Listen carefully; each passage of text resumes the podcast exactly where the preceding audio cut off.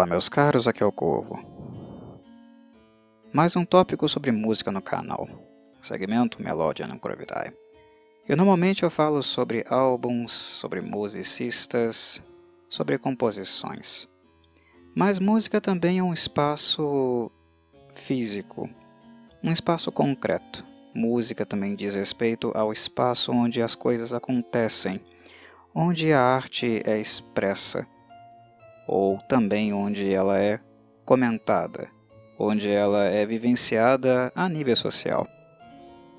E quando eu penso em música nessa dimensão, nessa dimensão onde pessoas se encontram, pessoas conversam sobre o assunto, sobre toda a arte, todos os gêneros e tudo o que eles têm a oferecer, inevitavelmente eu sempre tenho as antigas lojas de disco em mente. É claro que quando eu toco no assunto lojas de disco, possivelmente eu não estou falando com muitas pessoas que me seguem, possivelmente algumas, visto que a faixa etária do meu canal agrega aí algumas pessoas na casa dos 30 anos também. Mas mesmo para essas pessoas, as lojas de discos não são algo assim uh, tão longevo. Digamos que muitas delas nasceram, cresceram num período onde as lojas em si já estavam ficando obsoletas e começando a desaparecer. Falar de loja de disco e falar de loja de disco enquanto um ponto de encontro em um lugar onde as pessoas não apenas iam comprar os discos, mas também tinham na loja um point, um lugar onde elas iam também para ouvir alguma coisa e trocar algumas ideias, não é algo que fez parte da minha vida. Uh, mas isso não quer dizer que eu não tenha ouvido falar sobre as lojas e não tenha presenciado alguma coisa em algum aspecto, porque eu não nasci na época dos vinis. Eu não nasci numa época onde a loja de disco gritava mais forte, numa época onde ela falava mais forte com as pessoas, que elas viam naquela loja um ponto onde elas poderiam fazer parte uma da vida das outras, e onde o ponto de encontro era a música.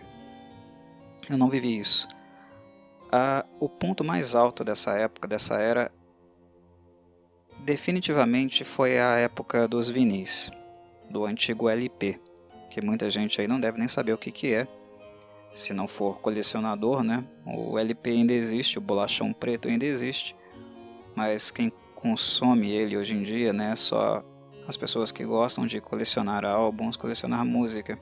E mesmo assim eles são o olho da cara, né? O aparelho que é necessário para ouvir música em LP, como também o LP em si, eles são muito mais caros do que a música digital e, ou então o formato físico que é mais tradicional para nós até hoje, né? embora esteja desaparecendo também, que são os CDs. As lojas eram um ponto de encontro, um point de fato, mais aceso, mais, digamos, aquecido durante a época dos, dos LPs. Indubitavelmente. O LP tinha uma coisa diferente nele. Uh, eu cresci pessoalmente na época dos CDs, então eu vi esse movimento de declínio acontecendo. Cheguei a ir a lojas de CDs, comprar CDs e tal. Tinha né, sempre aquele interesse de comprar um álbum novo, entrar dentro da loja e ficar apreciando as artes, as, as capas e tal. É bom que se diga né, que em música quem vê cara não vê coração. Tinha álbuns com capas maravilhosas, né? A arte era linda, mas o conteúdo era uma porcaria. era parte, né, do, do processo ser um pouco seduzido e enganado por causa da, da arte das capas, né? Mas uh, na época dos CDs a gente ainda viu um pouco disso. Mas uh, na época dos LPs tinha muito mais do que isso, né? Porque o bolachão, né? o vinil era gigantesco, ele continua sendo. E ele vinha né, num encarte de papelão, A maior parte deles eram encarte de papelão, uma capa de papelão com uma proteção plástica transparente por fora. E sempre quando você comprava um vinil, que também não era nada barato, principalmente no Brasil, vinha um pôster dentro, né? Esse pôster normalmente tinha um, uma arte do artista, banda, quem quer que seja, né? uma fotografia, um mascote, ou até a arte ampliada da capa do álbum, né? E também tinham as letras, né? As letras das músicas. Então era um produto bem trabalhado, que oferecia um pouco mais de conteúdo, não apenas é, textual, mas também visual em relação ao que os CDs passaram a oferecer depois. Depois que a Sony apareceu com sua grande novidade, né, com CDs lá no Japão, e eles se espalharam pelo mundo inteiro, uh, o formato passou a ser um formato mais, mais uh, econômico, né? A capinha plástica menorzinha, a gente ainda encontrava as letras, continua encontrando, mas as artes gigantescas, né, o aspecto visual diminuiu significativamente. Ir para as lojas de discos antigas, quando eu faço leituras e pesquiso um pouco sobre o assunto, porque repito, eu não vivi essa época, uh, muitas das coisas que eu percebo é que as lojas em si, elas eram um ponto de comércio, porque elas vendiam músicas, né? era um negócio, continua sendo, as raras que existem por aí. E sim, pessoas, ainda existem essas lojas, né? mas elas são raríssimas.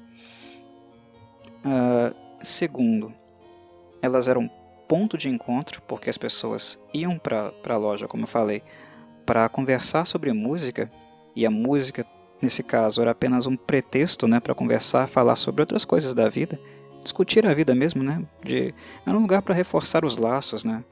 Para ter um bom papo. E a música era um, uma espécie de pretexto, né? Um pequeno gancho para que vários outros assuntos fossem discutidos ali naquele ambiente. E a loja também tinha uma espécie de terceiro aspecto, porque ela meio que emulava, simulava algo que nós vemos, por exemplo, em exposições de arte. Uh, o que nós tínhamos antigamente em termos de capas de álbum, né, capas de uh, lançamentos musicais, eram verdadeiras artes. É, eram coisas assim maravilhosas, lindas. E elas ficavam muito expostas, né, uh, não apenas nas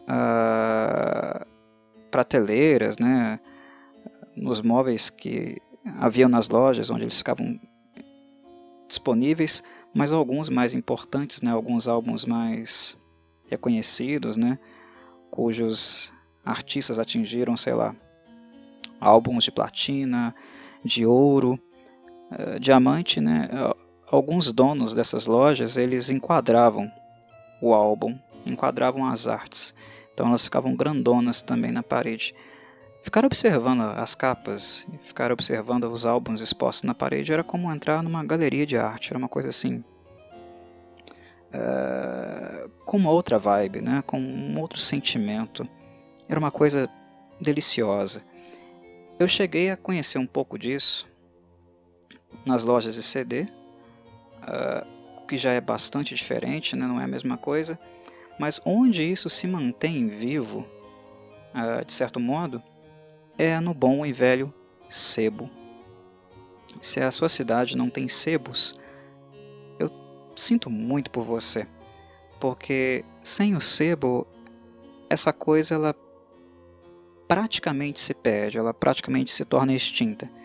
Esse lugar do encontro, de bater papo, de reforçar os laços das amizades através da música, de descobrir coisas antigas, né, coisas retrô, vintage, uh, e ter contato de fato né, com, com a arte dessas coisas, né, como elas foram produzidas na época onde originalmente elas foram lançadas, e também essa coisa da apreciação, da, de explorar né, o que um álbum musical oferecia, porque ele era o conteúdo musical que estava gravado, né, inserido no vinil, mas ele também era arte.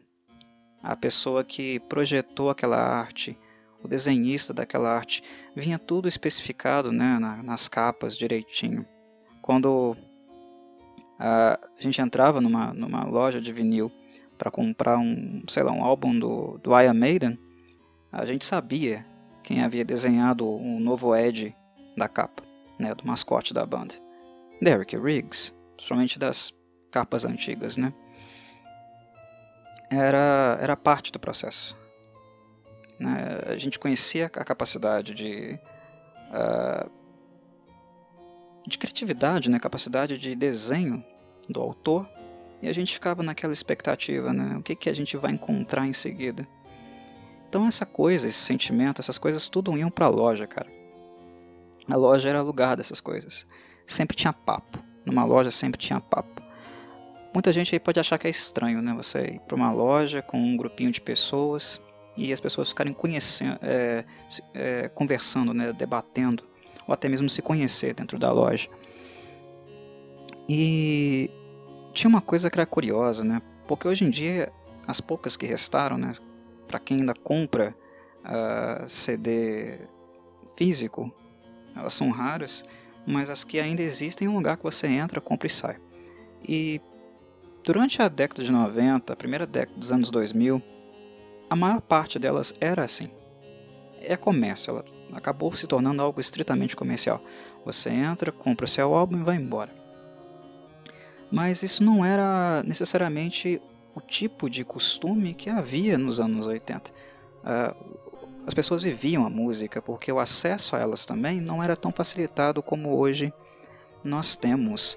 Uh, com dois cliques, três cliques, a gente descobre quais os álbuns lançados no ano todos eles, né, para cada gênero musical que a gente pesquisar.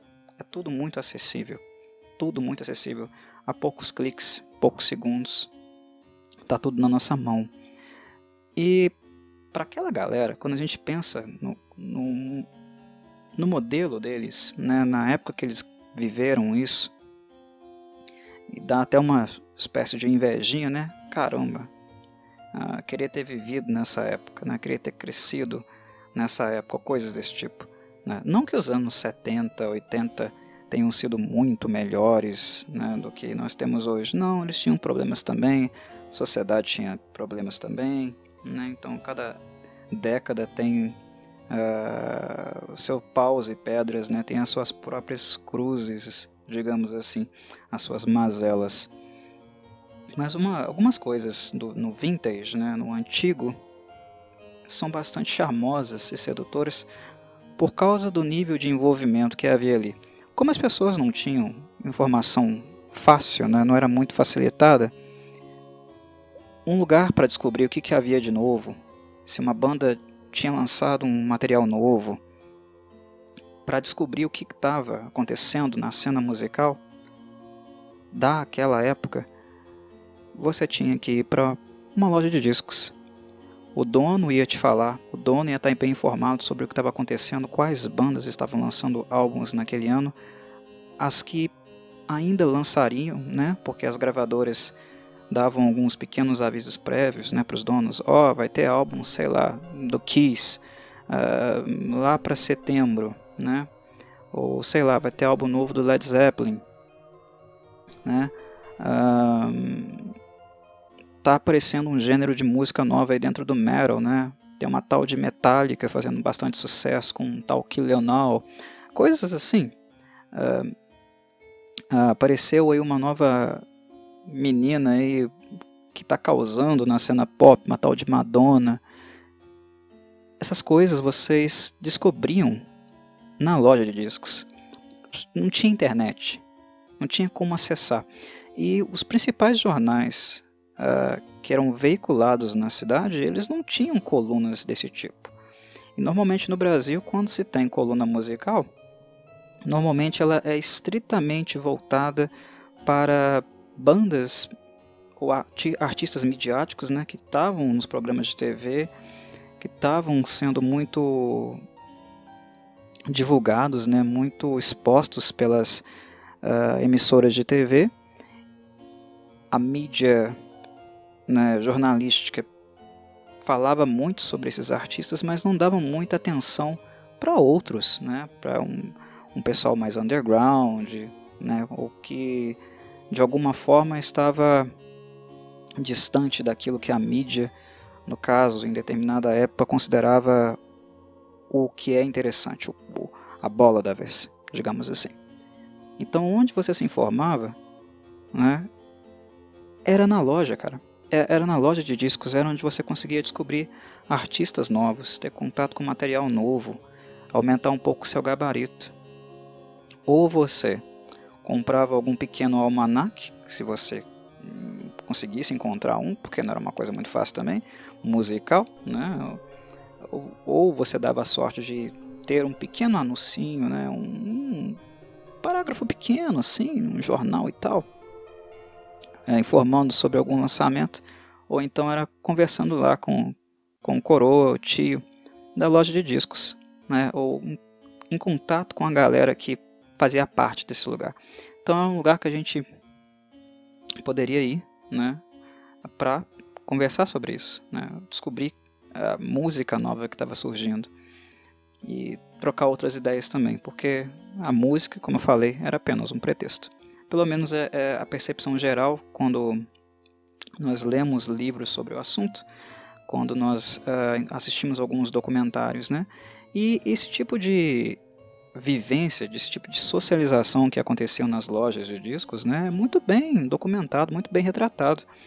Nós podemos, é, pelo menos no, no metal, nós podemos falar de dois movimentos fortes, né?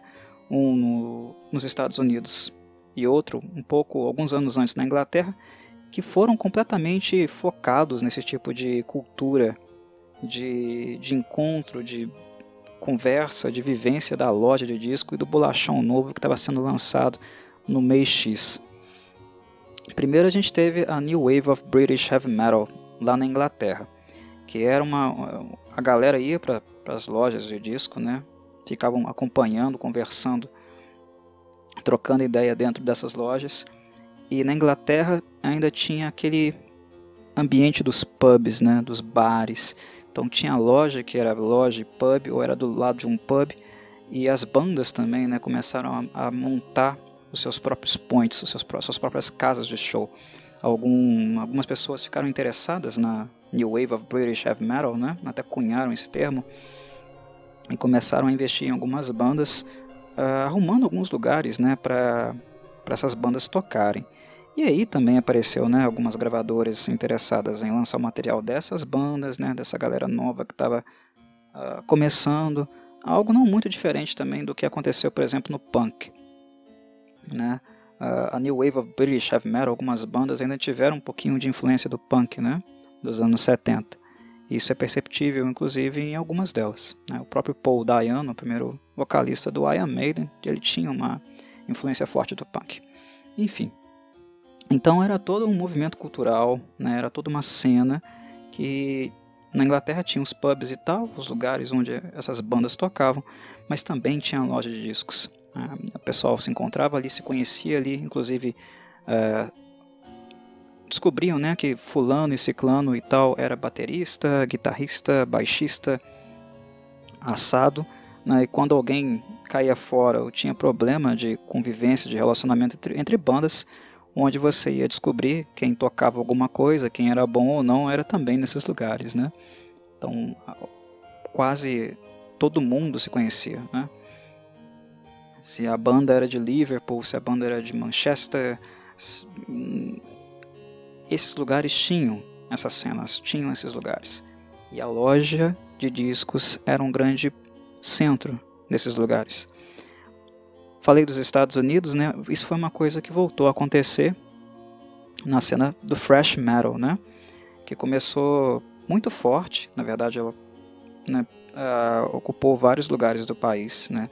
Houve uma cena thrash forte em Los Angeles, houve outra em Nova York, mas onde ela foi muito forte mesmo, ela começou com bastante vigor, foi indubitavelmente em São Francisco, né, na, na, Bay Area. A Bay Area uh, foi onde apareceu as bandas como Metallica e o Exodus, né, bem no início da cena fresh ali.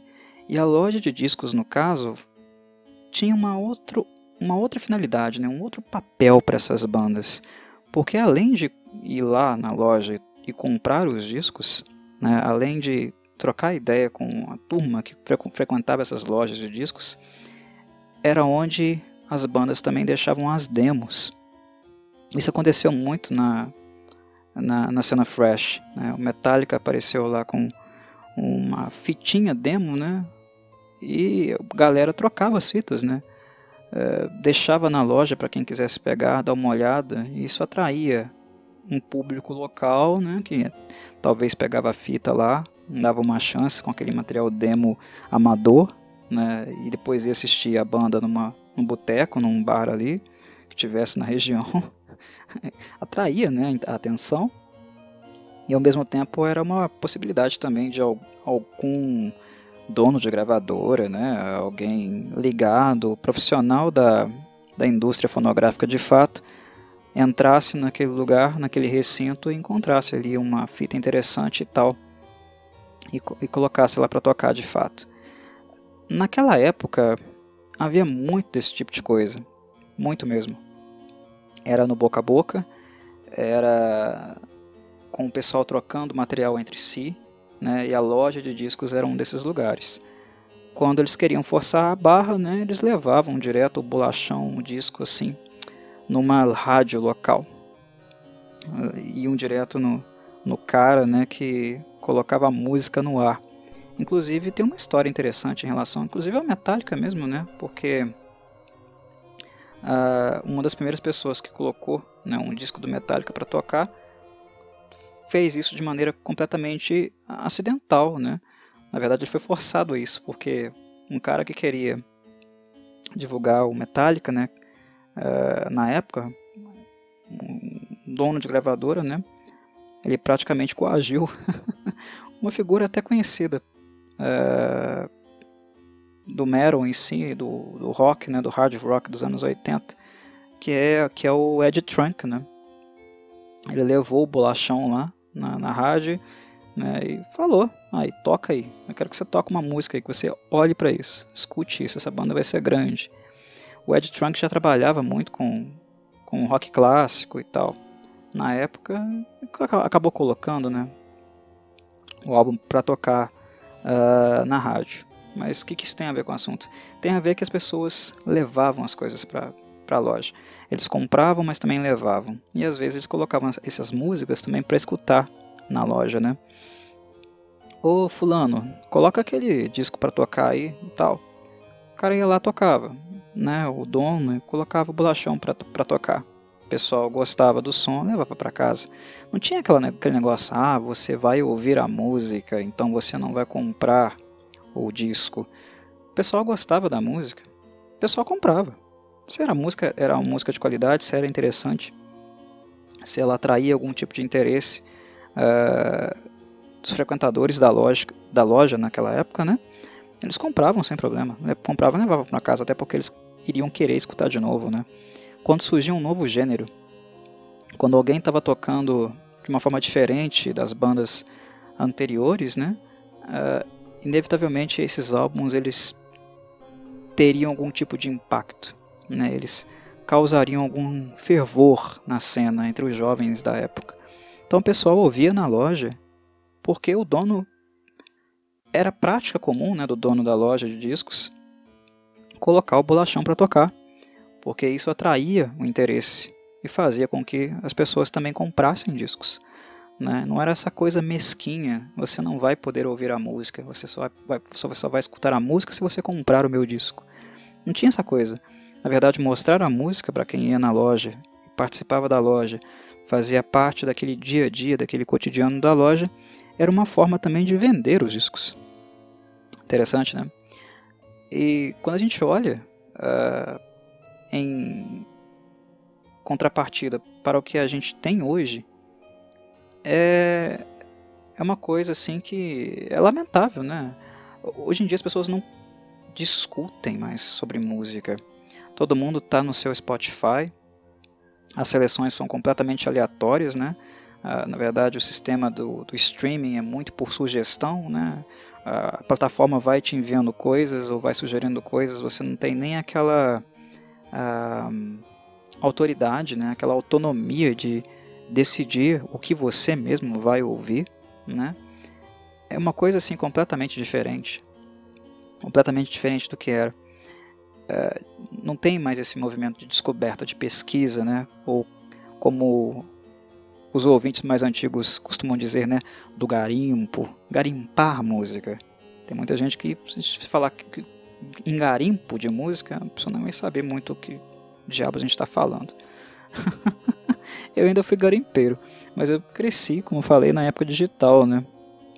Já na, na era dos CDs e não assim tanto, né? Não vi tanto a, a era analógica. Mas é, era outra, era outra pegada, era outro tipo de vivência, né? era um outro tipo de troca de experiências que era, era bem interessante, bem interessante mesmo, de pensar em retrospectiva. As pessoas conversavam sobre música. Hoje elas mal escutam álbuns, né? ou elas mal pesquisam sobre artistas novos, não procuram muito saber o que está acontecendo dentro de um gênero. Na internet tem muito pouco também artigo falando sobre isso, né? Tem apenas alguns veículos, alguns canais, jornais que falam sobre música. Não são tantos, né? Portais assim. Né? A gente tem Blabbermouth lá fora. Aqui no Brasil tem a Whiplash, para quem gosta de rock and metal, né? Uh, enfim, uh, é diferente, é diferente, é bem diferente. Na época você tinha que ir atrás das coisas, né? Uh, precisava descobrir. E a loja de discos era o ponto de partida, porque ali você escutava a música que estava rolando, às vezes descobria um, um artista ali underground, alguma coisa escondida, né, aquele pequeno tesouro escondido ali, que não é muito falado, não era muito divulgado em mídia.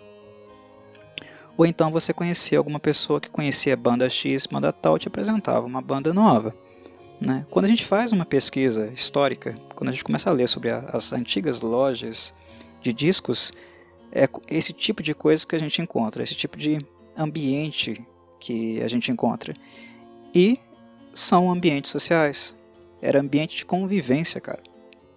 Era um ambiente né, de coexistência, onde a música era o ponto de partida para isso. Hoje em dia a gente não tem mais isso, né? A gente tem nem algo nem perto disso o que sobrevive de certa forma, né, o que ainda mantém um pouco a aura, né, até o cheiro desses lugares, né, aquele cheiro de mofo. Tosco, né, mas ah, ainda assim uh, é uma coisa que carrega um pouco de no nostalgia. O que ainda mantém um pouco essa aura, definitivamente, são os sebos. Né? Quando, pelo menos, bate aquela necessidade em mim de entrar em contato um pouco com a coisa física, né, com, com os álbuns, com as artes, ou até, sei lá, bater papo com alguém né, que se interessa por isso, um dono de sebo é alguém que obviamente se interessa por isso, né, um dono de sebo de livros ou de discos musicais. O que eu procuro é, é, um, é um sebo. Né? O sebo é o lugar de, de, de visita, de encontro de tentar talvez, né, é, ter um pouquinho desse sabor, né, dessa dessa coisa do passado que é de certa forma até romântica, mas que é, é também, eu diria, rica, muito mais rica do que a gente tem hoje. Né? As pessoas mal conversam sobre música hoje em dia. Uh, fóruns são cada vez mais raros, né? Quando a internet apareceu, havia muito fórum musical, pessoas conversavam muito em fóruns, mas é uma coisa que com o tempo foi perdendo força, foi se diluindo, ficando cada vez mais líquido, né? A relação não apenas entre pessoas, mas também com a música. Se vocês me permitem aqui citar o, o Bauman. mas enfim, era é, um papo curto, né? um papo breve, era só uma pequena divagação, uma pequena uh, reflexão sobre as lojas de discos os sebos que continuam existindo, graças aos céus, e um pouco dessa nostalgia do passado, onde havia um espaço que era um espaço de convivência, né, de convivência mútua, de descoberta, de aprendizagem e de papo sobre música né, também. Uma coisa que ficou cada vez mais rara hoje em dia. onde todo o catálogo está à nossa disposição, mas uh, o deliciar, né, o paladar, né, a aprendizagem é cada vez mais escassa, mais uh, invisível, digamos assim. A gente vê pequenos movimentos nesse sentido, mas não algo coletivo como era anteriormente. Hoje em dia as pessoas nem saem de casa para comprar álbuns musicais. Hoje elas compram eles no formato digital, ou se não compram, comprar música é algo muito raro também, né? pelo menos nos últimos 20 anos. é, quando elas não compram, o Spotify já, já disponibiliza tudo por um preço extremamente acessível também, né? Enfim, é uma coisa do passado. Mas ao mesmo tempo, como eu falei, é algo romântico, nostálgico, sim, sim. É. Mas era algo bastante enriquecedor, né? E tendo um segmento no meu canal como Melodian Corvidae, né, que é um segmento para falar de música, eu inevitavelmente teria que dedicar um pouco de tempo, né, para falar sobre coisas desse tipo também, porque também é, é falar sobre isso também é falar sobre música. A música é mais do que a melodia, os arranjos. É uma é um movimento cultural também. É um tipo de expressão cultural, expressa ideias, ideologias de uma época, comportamentos humanos, né? comportamento de tribo, tem muita coisa relacionada à música. Então, falar sobre música também claro, é falar sobre coisas nesse sentido. Mas é isso. Creio que eu já comuniquei o que eu gostaria neste podcast e deixo a vocês aquele velho abraço terno, né? Que eu sempre deixo. Até, meus caros, até um próximo vídeo e saudações Corvides.